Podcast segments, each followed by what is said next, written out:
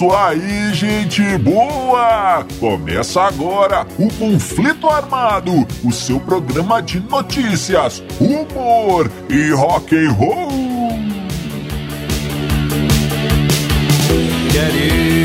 E vamos para as manchetes de hoje.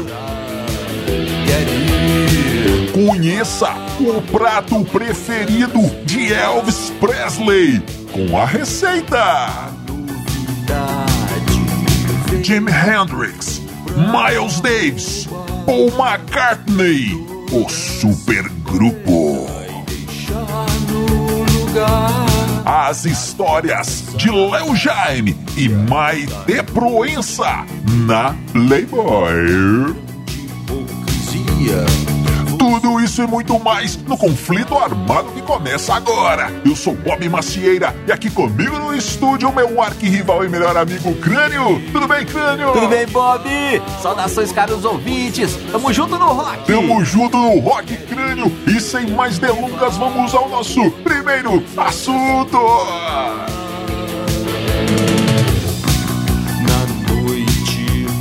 É, crânio e amigo ouvinte, vamos começando o nosso conflito armado de hoje, trazendo uma história do rei do rock and roll, Elvis Presley. É, Elvis, um dos roqueiros mais famosos e mais famintos da história, crânio. É, olha só, ele tem até um livro, aliás, tem até um livro, existe um livro que fala sobre as preferências culinárias do Elvis é o livro The Life and Cuisine of Elvis Presley, a vida e a cozinha do Elvis Presley de 1991, crânio. E esse livro virou até um, um filme, um documentário com um nome muito interessante, que é o seguinte: The Burger and the, and the King. É, o, o Burger e o King, crânio. Olha só que legal.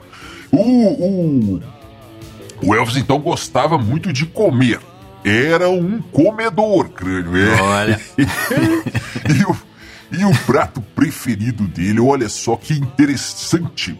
Se chamava é, Fool's Gold Loaf é o pão dourado do Bocó, em tradução, em tradução aqui do, do conflito armado, o pão dourado do Bocó, Boa, que era boa. um pão com é, geleia de uva, é, manteiga de amendoim e bacon, crânio. Resumindo, era isso aí.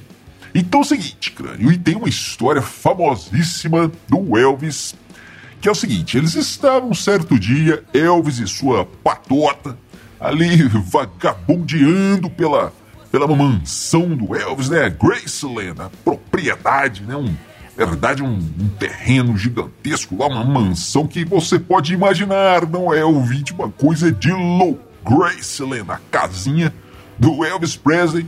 Elvis Presley e sua patota ali, vagabundeando, e um deles disse, ô, Elvis, eu tô com fome, cara. O Elvis disse, é, eu também. Vamos comer um, um pão dourado do Bocó? vamos, vamos, mas... O, o, o Elvis, o, o restaurante que faz esse sanduíche aí está lá em Denver, no Colorado. E nós estamos em Memphis, no Tennessee. Como é que fazem? O Elvis disse: não tem problemas. Vamos. Vamos de avião. É, e cara, só tô pensando uma coisa aqui, disse o Elvis. O que que foi, Elvis? O que que foi? Tem um problema, cara. Qual que é o problema, Elvis? Qual o avião que a gente vai? A gente vai no Hound Dog ou no Lisa Marie? É, Que cara, o problema, cara bom. tinha vários e vários aviões. Os preferidos dele eram o Hound Dog, que era o nome de uma música, e o Lisa Marie, que era o nome da esposa dele, olha aí. E só para contextualizar aqui, crânio, Memphis é, está a 1.800 quilômetros de Denver. Era só esse, esse pequeno esse pequeno caminho aí que eles teriam que percorrer para, para comer o sanduíche que o Elvis queria. E lá foram eles. Crânio pegaram o avião e, e decolaram. A viagem correu tudo bem, crânio tudo tranquilo. Pousaram lá no aeroporto de Denver. E o, o, Elvis pegou o telefone, ligou lá pro restaurante e disse: Ô meu amigo, vocês têm aí, estão fazendo aí hoje o pão dourado do Bocó? O, o atendente disse sim, sim. E o Elvis perguntou: E vocês estão fazendo entrega? O motoqueiro está aí hoje? Motoboy? está sim, está sim. Então tudo bem. Manda um sanduíche aqui para o aeroporto de Denver. E, aliás, um não, pode mandar uns 30. Eu esqueci que minha turma tá aqui comigo também. Pode mandar 30, 30, é. E o atendente perguntou: para o aeroporto, senhor? E o Elvis disse: é. A hora que o motoqueiro chegar aqui, você manda ele perguntar qual que é o avião do Elvis Presley que ele me acha. e foi assim, assim cara. Chegou lá o, o motoboy com uns 30 pães dourados dos bocós, crânio. Né? entregou lá no aeroporto mesmo, e lá mesmo o Elvis e a, e a sua turminha devoraram ali, ficaram duas horas devorando o, os sanduíches crânio. E com champanhe, é claro. Claro. E, enfim, foi isso, crânio. Voltaram para casa, entraram no avião de novo, voltaram para casa, todos felizes e de barriguinha cheia, palitando os dentinhos. Não, Bob, não, não é assim não o Elvis teve que pagar a conta, né? Ah, sim. A gente tá brincando aqui, mas olha só, cada, cada sanduíche desse aí, na época, era R$ 49,95. 49,95 dólares, Bob. É, isso lá, na, sei lá quando, no ano, sei lá, deve ser uns 60 e poucos, né? O 70 talvez, né? O El já devia estar naquela época mais, mais gordinho, Bob. É. Enfim, eu sei que traduzindo aí, é, é, passando pro, pro, pro dólar hoje, cada sanduíche desse sairia a mais ou menos 227 dólares.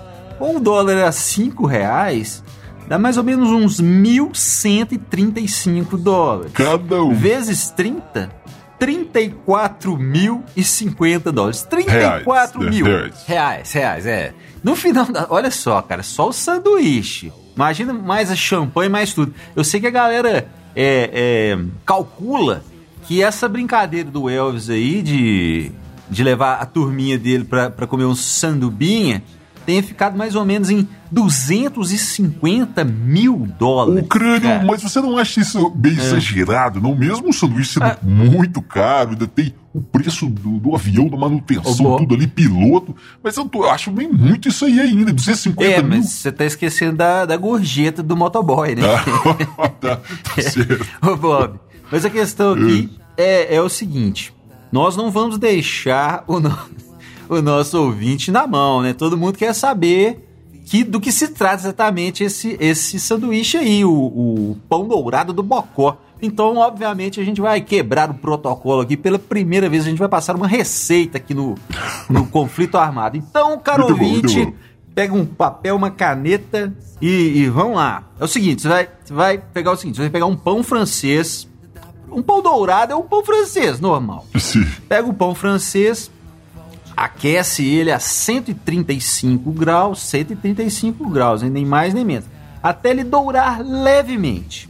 Aí você corta o pão no meio ali, tira o miolo, e aí você enche essa parte, esse buraco ali que ficou, com manteiga de amendoim. Tem que ser um pote inteiro de manteiga de amendoim. Sim. Colocou ali, beleza. Aí você vai lá, frita meio quilo de bacon, meio quilo de bacon, e coloca. Oh, isso é sério, viu, galera? Isso é sério. Meio quilo de bacon, coloca no. cobrindo ali a manteiga de amendoim. Aí você vai, pega um pote de geleia de uva, pote inteiro, geleia de uva, e cobre aquilo ali. Aí é só vir com o pão, outra metade do pão, fechar e comer. E aí, para finalizar, você corre pro banheiro. e se der tempo, você pega um jornal, uma revista ou celular ali para ajudar a passar o tempo.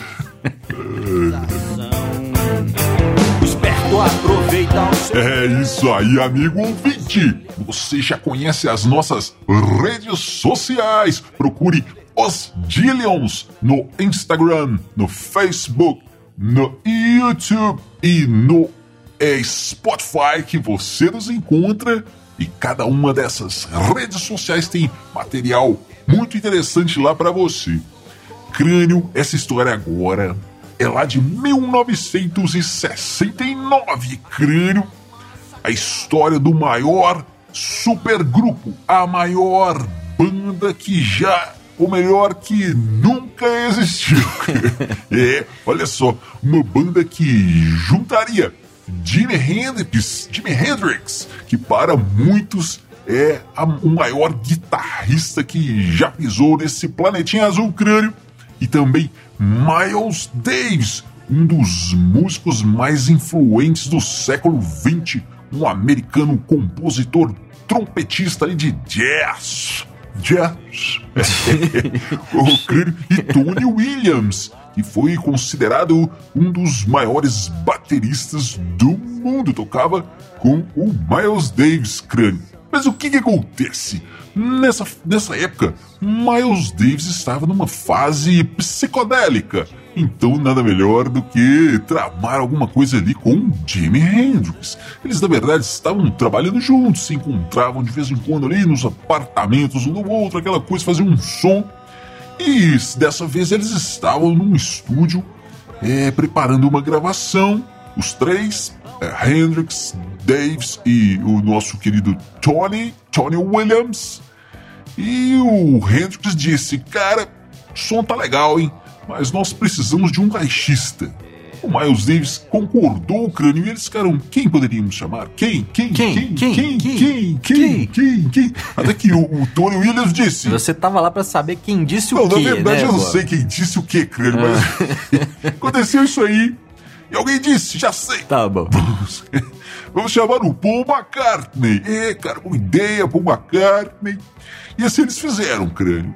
Chamaram o Paul, o Paul McCartney, mandaram um telegrama para o, para o Paul McCartney. Escrito, dizia o telegrama exatamente isso, crânio. Exatamente mesmo. Inclusive, esse telegrama está exposto no Hard Rock Café, lá na República Tcheca. Você pode ir lá conferir. Olha, Aham, legal. o, o telegrama dizia, abre aspas, estamos gravando e fazendo um LP juntos neste fim de semana em Nova York. Que tal vir e tocar o contrabaixo? Ligue para Alan Douglas, que era o produtor deles, crânio, número tal, tal, tal, tal, tal, tal, tal, tal. Paz. Jimi Hendrix, Miles Davis, Tony Williams. Olha só, crânio, já Doideira. pensou Doido receber um, um telegrama desse crânio? É.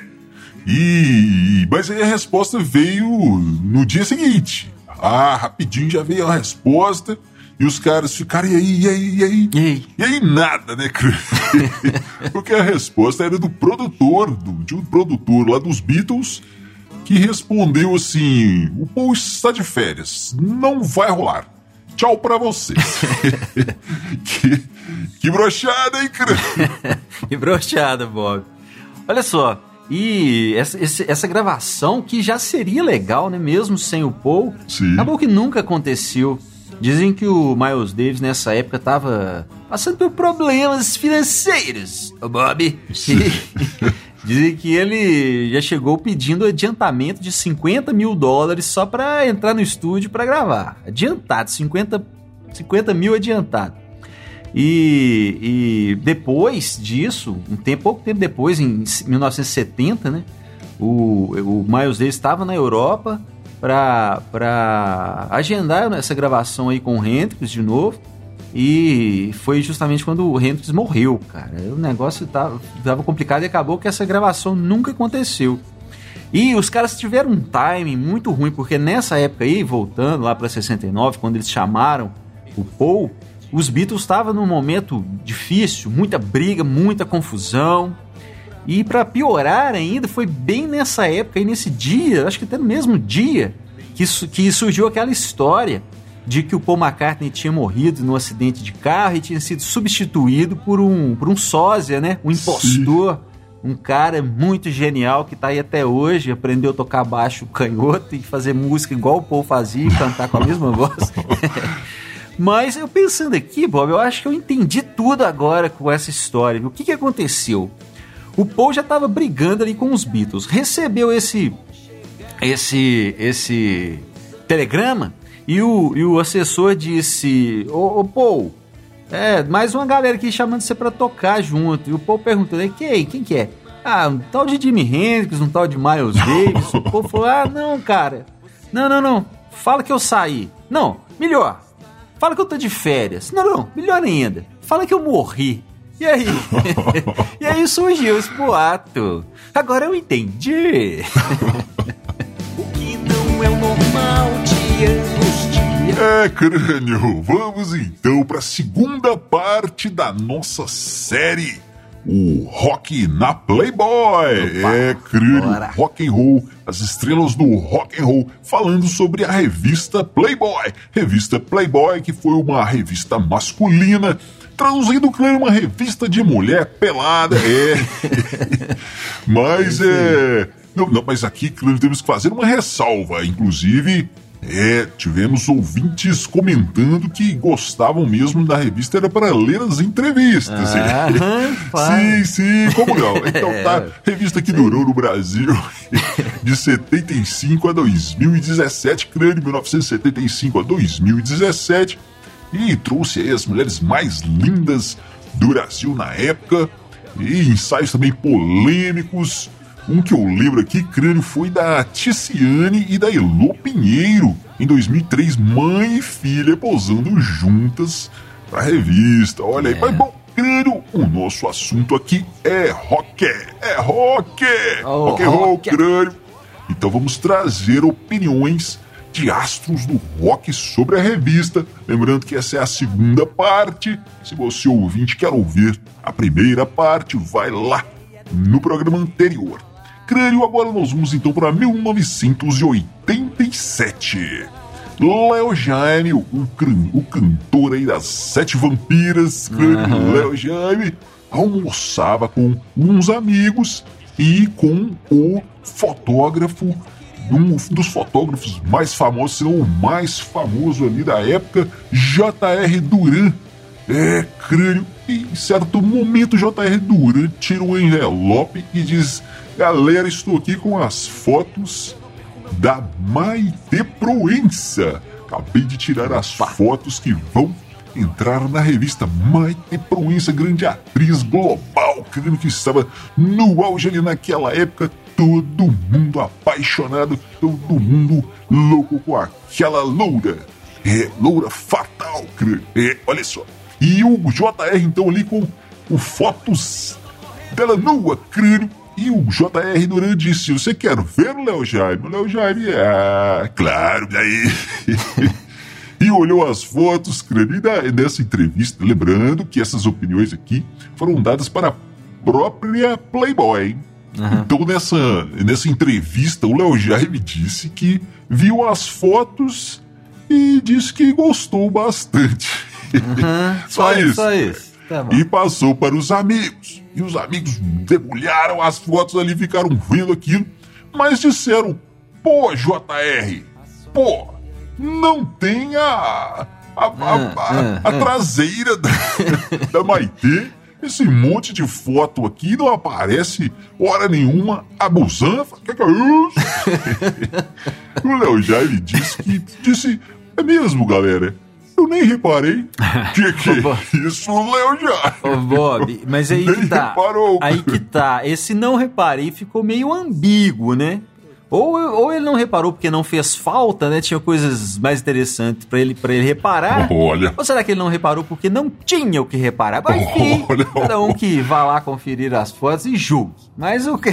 Sim. A questão é o seguinte: o fato é o seguinte, essa revista foi um marco na época, foi um recorde de vendas até então, ali em 87, vinha com um encarte inteiro, todo dedicado a Maite Proença, que, como você disse, era uma estrela da televisão, talvez a maior estrela do Brasil na época ali. Sim. Mas tem uma outra história menos contada, que é o seguinte: ela mesmo que disse que quando foi fazer essas fotos, ela tava neurada, que ela tava gorda, não sei o que, aquelas, coisas, né, Bob? Uhum. E ela ficou três dias sem comer, cara, fazendo as fotos ali, três dias sem comer. Ela chegou a desmaiar, desmaiar. E aí é aquela né? história, né?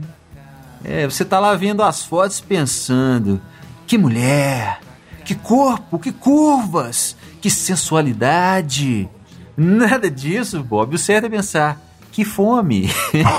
Aí desanima, né, Cris? Desanima. Tem coisas que é melhor a gente nem saber. É verdade.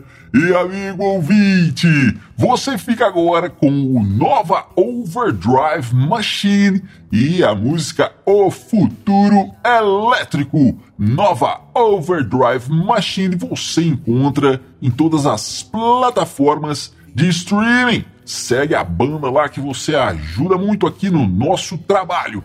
Crânio, mandando um, um grande abraço aqui também, aproveitando para é, todas as, as rádios que retransmitem o conflito armado por todo o Brasil. Nós estamos hoje em mais de 30 rádios espalhadas por todo o país.